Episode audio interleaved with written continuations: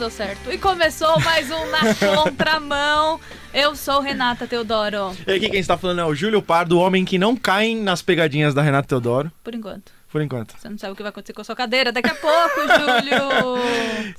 e ao meu lado esquerdo está o o empreendedor do Na Contramão. Exatamente, por isso que ele foi convidado aqui, um cara de muito sucesso. Esteve na revista Exame do mês passado, revista... Renan Atila. Exatamente, você errou, revista Forbes. Forbes. Como os 10 maiores bilionários cristãos do mundo.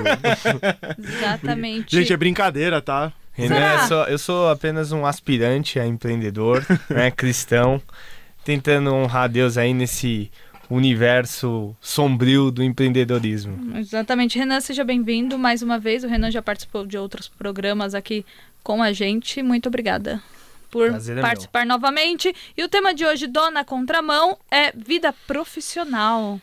Olha Chegamos só. ao momento maduro do Na Contramão, né? Falar desse assunto. É, exatamente. Eu acho que é um assunto interessante não, não só para quem já faz parte do mercado uhum. e já tem uma vida profissional, mas também as pessoas que ainda vão chegar na, na vida profissional. Assim como é bom isso é uma dica. Assim como é bom que pessoas solteiras leiam sobre o casamento antes de casar, não esperar, né, não esperar ficar doente para saber qual remédio você precisa, uhum. né? Também é bom sabermos sobre a vida profissional mesmo antes de chegar nela. Então, se você está ouvindo e você ainda não está no mercado, esse programa também é para você. Aliás, eu diria que é especialmente recomendado para você. Exatamente, patrocinado pela Cato Online. Isso. É, vamos começar então a respeito de trabalho. Com que vocês já trabalharam? Renan, começa você. Nossa. a lista é complicada. É melhor perguntar com que eu já não trabalhei, né? Mas, bom, é um fato importante é que eu nunca trabalhei sem ser empreendendo autônomo. Eu sempre, desde, eu saí do colégio já tentando empreender alguma coisa, Legal. comprava roupa e revendia. Tá no sangue, né? É, a gente tenta, né? A gente tenta fazer alguma coisa.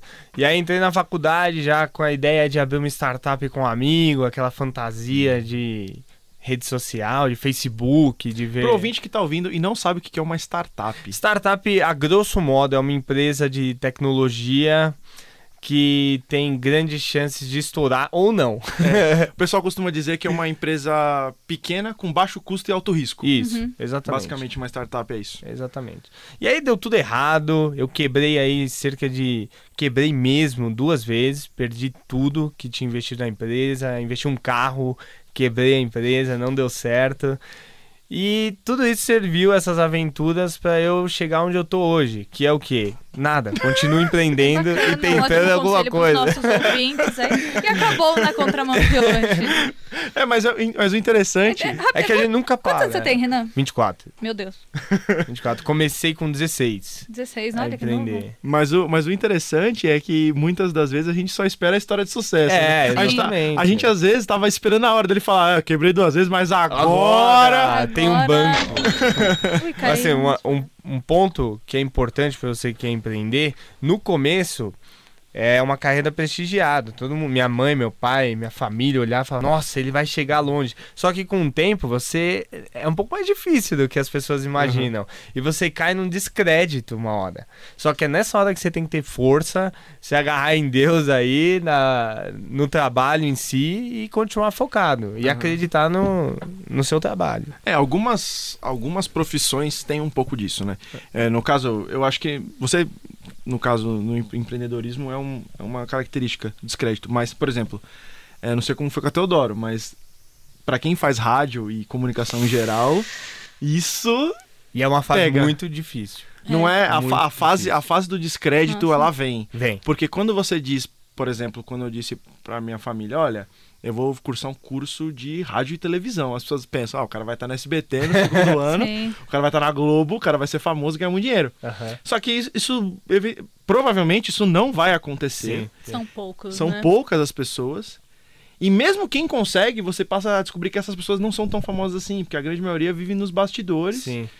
e não tem esse prestígio todo. Uhum. E E aí acaba. Aí quando você não consegue, entra no descrédito. Você fala, ah, joguei fora. Uhum. E aí a família vem. Perdi tempo. Perdi tempo. O que, o que não é necessariamente uma verdade, né? O, o conhecimento em geral não. É investimento. Não, é um né? investimento. Se você realmente estudou, né? Porque tem gente que vai na faculdade, passa com a barriga os quatro anos, né? Mas uh, realmente, essa fase do descrédito é muito difícil. E aí você tem que ter força para insistir tá, ou para ter a humildade de mudar.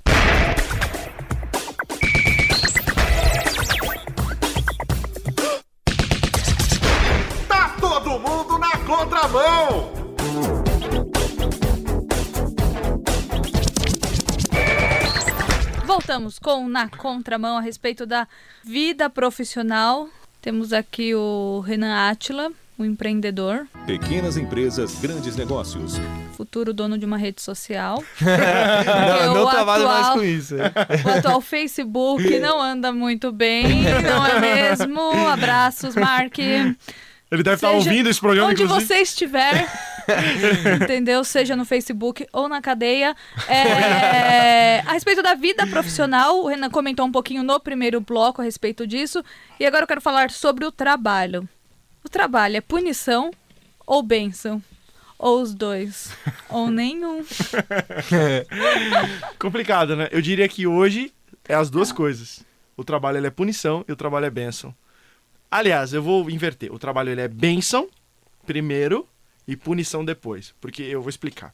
As pessoas pensam que, biblicamente, o trabalho veio depois que Adão e Eva pecaram. Uhum. Quando Deus vai falar, você não era pra gente estar tá tudo lá fazendo no Éden, nada. com uma onça de estimação, Que colhe as frutas pra gente, ah, cuida da, oh, da plantação. Beleza. Entendeu? É, o interessante é que a, a gente é, lembra daquele texto quando Deus dá a maldição a, a Adão e diz: Com o suor do teu rosto trabalharás. Aí a pessoa pensa: bom, então quer dizer que trabalho é uma maldição de Deus. Mas não. Cuidar do jardim era uma tarefa, era um trabalho que Deus deu a Adão antes da queda. Primeiro ponto. E o segundo, Deus trabalha. Deus trabalhou, Deus criou o mundo. A criação, ou o ato de criar as coisas, é uma forma de trabalho. Tanto, seis dias, ó. É, seis Puxa. dias ali, tanto que Deus descansou no sétimo, uhum. né? É, isso é... Porque ele também é filho de Deus. É. Opa, pera. pera, não, não, tá errado. É. Mas o, o curioso é que é, inclusive tem até uma, uma piadinha da, do mundo da, de rádio e televisão que fala assim que na verdade Deus levou um dia para criar o mundo, aí os outros cinco ficou renderizando. Quem é quem é Nossa, é da, bem da, piada bem pra piada para quem trabalha com vídeo entendeu o que dizer, né? Ou sei lá, para quem faz bolo, né? Ficou Demorou um dia pra fazer o bolo e o resto ficou assando, sei lá, pra quem, sei lá. Nossa. Sei lá. Não, tá melhor, conta outra. Conta outra, vai, eu vou, vou, passar essa piada. Bom, explicar a piada é muito ruim, né? É, mas é, foi isso, teve um processo aí, onde Deus uhum. trabalhou por seis uhum. dias e ele descansou no sétimo. Então, o dia do descanso do trabalho foi, foi é, é, aconteceu antes mesmo da queda. Então, e faz parte da natureza de Deus. Jesus não pecou e trabalhou, certo? Trabalhou como carpinteiro. Então, é, a gente pensa, e sendo Jesus é, Deus encarnado, né? A gente pode pensar que o trabalho ele é sim uma bênção de Deus. O que o pecado nos trouxe foi a parte ruim. As dores do trabalho as dores, de parto. As dores do trabalho. Então, aquele cansaço, aquela pressão, aquela, aquela chatice toda que envolve o trabalho, isso sim tem a ver com punição, com pecado. Mas o trabalho em si, ele é uma benção e a gente tem que tratar como se fosse. Ah, eu concordo. Eu acho que o trabalho é uma forma também de Deus moldar o nosso caráter, Sim. a gente lidar com outras pessoas, desafios. É, não é fácil. É sair da zona de conforto. Sair da zona né? de conforto, Sim. dar as cadas mesmo. Ali você vai ter oportunidades de glorificar a Deus ou não no trabalho, né? Uhum. Até posso contar uma experiência? Claro. Por favor. Uma experiência que eu tive numa agência de publicidade porque hoje, você foi publicitário. Hoje em dia eu trabalho com. Eu tenho uma agência, ah, trabalho tá com legal. publicidade, porque é uma coisa que, dentre todos os empreendimentos, ela sempre perpetuou ali em paralelo. Eu acho Oliveto, pessoal. Ah, eu trabalho pequeno médio comércio. Aí é, tinha um comércio que era uma um comerciante de, de roupa feminina, tipo fio dental, é, roupa de banho, mas bem vulgar. Uhum. E era o seguinte, metade da agência estava dividido assim. Ó, vamos lá, vamos apresentar, vamos pegar esse cliente. Eu não, outra metade tava, meu, eu não acho interessante a gente orar por santidade no domingo e durante a semana ficar na cabeça das mulheres. É, então o pessoal dessa da sua agência é todos são cristãos. Ah, na época na era, época, nós okay. éramos em cinco. Uhum. E aí metade ficou contra e metade a favor. No final das contas, para resumir, a gente acabou apresentando tudo, só que eu coloquei na minha cabeça, falei, ó, se a gente fechar com esse cliente, eu saio. Se eles fecharem, eu saio, porque eu não conseguia me dar bem com aquilo, entendeu? Com você orar por santidade e depois ficar lá, mulher, use fio dental, você é poderosa. Esse, esse é do jargão da campanha. Uhum. É, é tipo um poder feminino tal. Uhum. E, e, assim, é uma oportunidade ali de você mostrar realmente o seu lado, o que, que você. sua linha de pensamento. E não só esse exemplo, mas você tem vários exemplos de sonegação de imposto dentro do empreendedorismo, que você pode ali glorificar a Deus ou não. Então acho que é uma oportunidade de você crescer como cristão. É, inclusive eu vou dar uma dica para Eu fiquei curiosa com o final. Ah, o final é.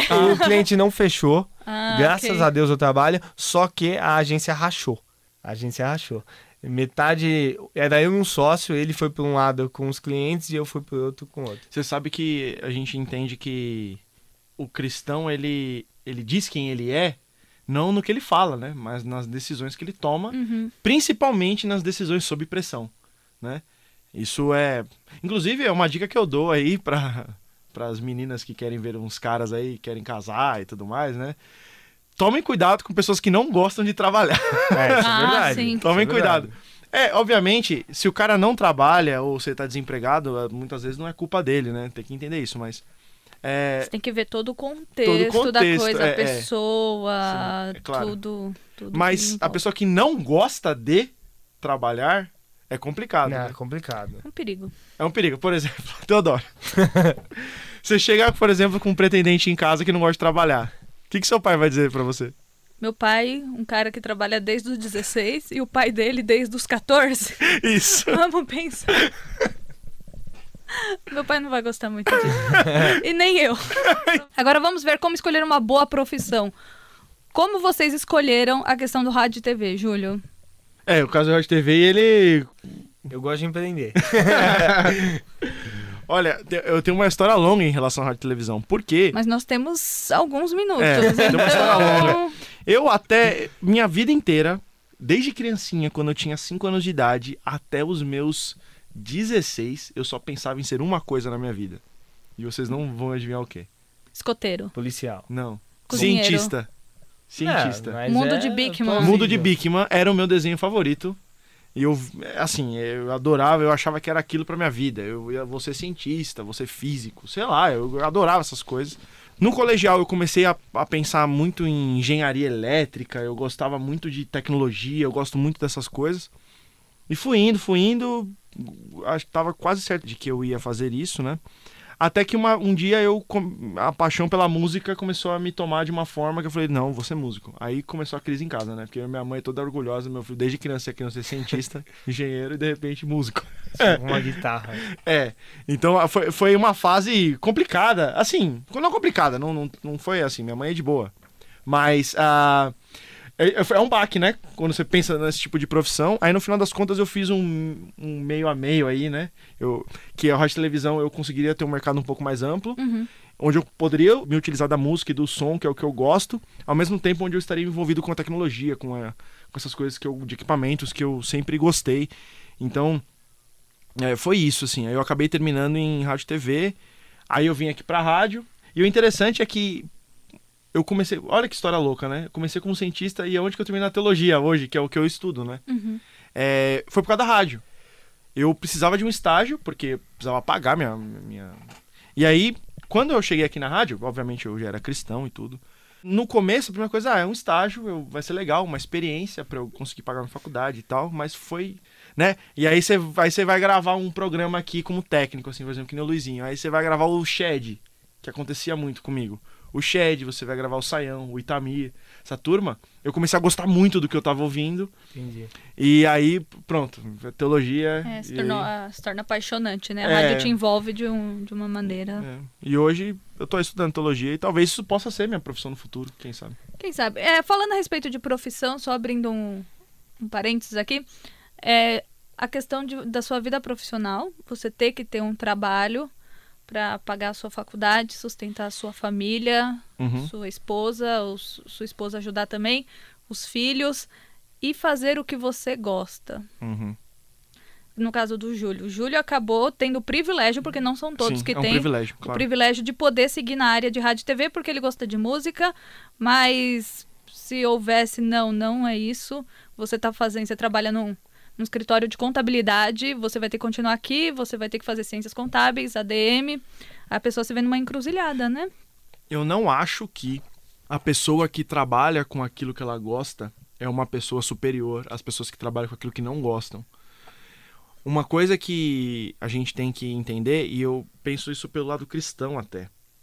O cristão, independentemente se ele faz o que ele gosta ou se ele está numa coisa que não é a paixão dele, ele vai encontrar paixão naquilo que ele faz, onde ele está. Uhum. Digamos assim, ele não vai atrás da paixão dele, mas ele leva a paixão dele onde ele está. Tem uma uhum. frase assim, tem? Tem, tem. Inclusive tem um vídeo muito bom, vocês vão achar no YouTube. Ah, esqueci o nome do sujeito. Eu já vi esse vídeo. Que é o cara, é cara que faz trabalho, trabalho sujo, sujo é. na Discovery Channel.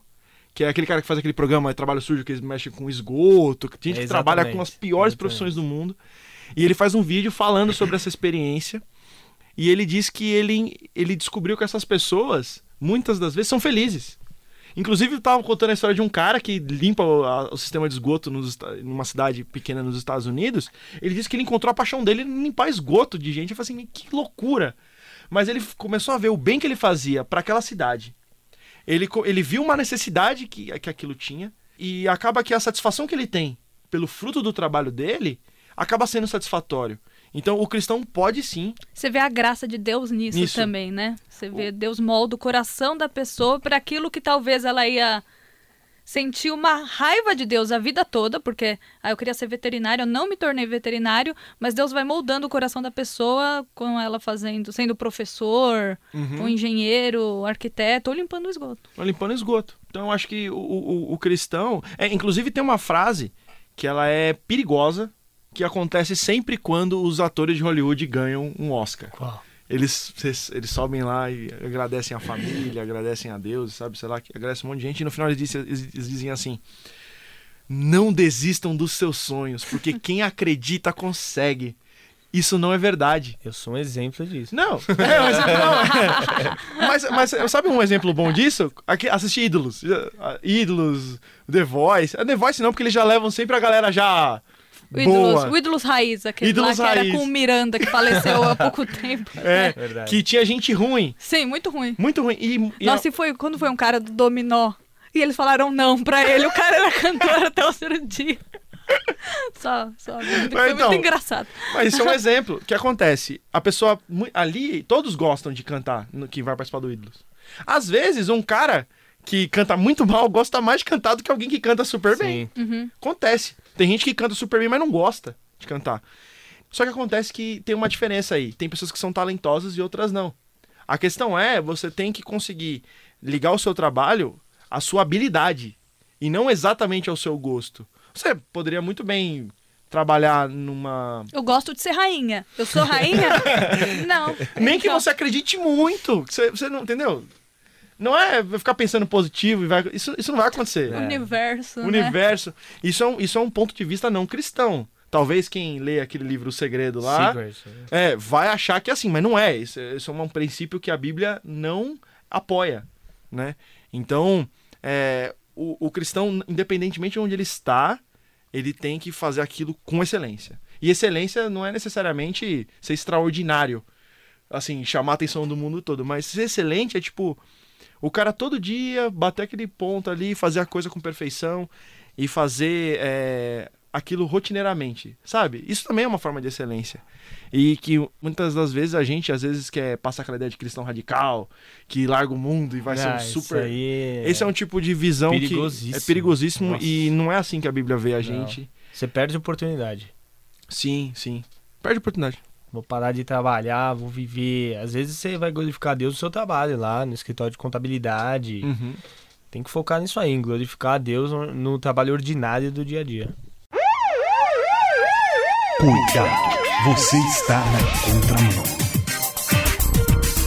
Voltamos para a parte bíblica deste programa. E como podemos trabalhar então para a glória de Deus? Usamos alguns exemplos durante o programa mesmo, uhum. mas o Júlio pegou aqui um versículo que está em 1 Coríntios 10, 31. Que aliás é bem conhecido, né? É. Assim, quero que vocês comam, bebam ou façam qualquer coisa, façam tudo para a glória de Deus, né? O que é fazer tudo para a glória de Deus? Isso é complicado, né? Uhum. Então quer dizer, fazer para a glória de Deus não é para a sua glória, uhum. certo? Então você pode nunca ser reconhecido na sua vida pelo Sim. seu trabalho, mas porque você, por exemplo, com o fruto desse trabalho que você tem, você sustenta uma família, você cria filhos no temor do Senhor, você vai na igreja, você consegue, né?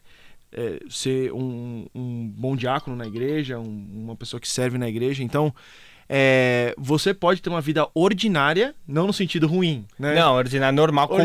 É, é, não. ordinário não é... sentido comum. É, tipo, ordinária. Não, tipo, não uma sentido. assembleia ordinária. Isso, é. Ordinário é algo que tem ordem. Uma coisa ordenada, né? Então, assim, ordinário. Você pode ter uma vida ordinária para a glória de Deus. Pode, pode. Você, irmão, que tá ouvindo, você é um ordinário. Tô brincando. Não, é pode... brincadeira. Não se ofendam. É. e não é ofensivo você ser uma pessoa normal. Não, não é. Não é o mundo joga pra gente que é, é ruim ser normal, né? Ser comum tal. Mas exatamente isso. É, a Bíblia não é feita de personagens comuns. Sim. O Moisés, que era. Aliás, Moisés não era um cara comum, né? Ele, ele tava no palácio, né? Só era gago. Só era gago. Mas, é... por exemplo, Davi era uma pessoa comum, era um pastor de ovelhas. Jesus era um... uma pessoa comum, ele era um carpinteiro, claro. Assim, comum no sentido. Oh, né? Jesus tinha uma profissão, pessoal. Tinha uma profissão, exatamente. Então, pessoas comuns. É, o Jesus chamou pescadores para serem uhum. discípulos, né? Ele não chamou CEO, procurou um headhunter para achar, para contratar uma empresa de headhunter, né? Para achar os melhores discípulos disponíveis no mercado. Não foi, né? Deus ele trabalhou as pessoas incapacitadas, ele capacitou os incapacitados e não pegou pessoas já capacitadas, né? Isso que é bem interessante, né, na, na, na vida. E é isso que a gente faz para a glória de Deus, né? A gente, apesar das dificuldades, sendo pessoas ordinárias, né, no, no bom sentido, é, a gente faz as coisas é, para honra e glória de Deus. E finalizou na contramão de hoje. Ah. Deu muito trabalho. Entendeu? é, algumas participações, Július Július, no plural. Temos outro Július do Todo Mundo Odeia o Cristo. Tá aí um, nome, um cara muito trabalhador. Ele é. Tem dois Trabalhador, é, exatamente. E trabalha é. de madrugada. Hein, Estou aqui com uma, um papel, né? Com as participações. Esse papel custou 20 centavos, né? então temos a participação do Marcílio Felipe, de Tabuão da Serra, São Paulo. Minha tia, avó, morava em Tabuão da Serra. Eu ia pra lá pra visitar minha tia Boa avó, comer ovo frito e bolinho. E ele disse que está ligadinho na contramão e essa galera é demais. Obrigada. Obrigado. São seus Isso... olhos. Temos também a Marília Lira. É, quase um, um trabalhinho. Fala Marília. Eu sei que eu sei não, que não, não, não, Marília Lira. Ah, ah foi. Foi. Foi. Foi. foi. A Marília Lira, de Manaus, no Amazonas. Parabéns pra turma do Na Contramão. Não sei se tá quente, não. Deve estar, tá, né? Amazonas, todo dia é quente todo e úmido. Quente. Temos aqui também o João Gomes, de Pontes e Lacerda, Mato Grosso. Ele diz o seguinte: Olá, amigos do Na Contramão da RTM. Estou aqui na escuta do programa. Obrigado. Vou sair, continua ouvindo aí. É, muito obrigado pela participação. Tenho mais duas aqui, do Gerlan, de Itatiba, São Paulo. Itatiba, que significa pedra grande, em tupi. Eu sei disso porque uma vez fui pra Itatiba, alguém me falou e eu não esqueci. Não sei porquê, whatever, né? Tá muito bom. bom curiosidade. Tava aí. trabalhando. Lá. Tava lá. Não, eu era criança, alguém falou isso, não sei porque que eu esque... nunca, nunca mais esqueci. Tatiba é pedra grande. Eu não sei o que, que é pedra, o que, que, que significa o Ita, o que é o Tiba, qual que é o pedra e qual que é o grande, tá, gente? O Júlio cheio de informações, lê a participação. aleatórias, exatamente. Aê, legal, tô no na Os contramão. Os ouvintes têm compromisso, Isso. cara. Ih, o almoço tá lá, né? Tem que tirar, o, tem que tirar a roupa do varal e eu tô enrolando. Legal, tô no na contramão, muito bom mesmo. Obrigado, Gerlan, da cidade Itatiba, que significa Pedra Grande. Chega! e a última, da Laura Alves Araújo, de lagarto no Ceará. Lagarto, que significa lagarto. Agora eu não sei se é a carne ou se é o animal. Você precisa trabalhar, Júlio, para com essas piadas. Tá bom. Ela disse o seguinte: gostei muito do Na Contra. Não, lagarto Ceará não, gente. Lagarto de Sergipe. Ceará é com C, Sergipe é com S. Desculpa, gente, eu li errado. Sergipe. De 11 anos a menina. E ela sabe. Olha só. Olha só. Anos. Olha, 11 anos. Ô, é Laurinha, né? É Laurinha. Laurinha. Obrigado pela audiência. Continua ouvindo. Gostei muito na contramão de hoje. Agora, qual na contramão, não sei, mas ela gostou. ela gostou, é isso aí, pessoal. Isso assim aí. como os nossos queridos ouvintes, enviem um e-mail para nacontramão.transmundial.com.br ou um WhatsApp 974 181 456.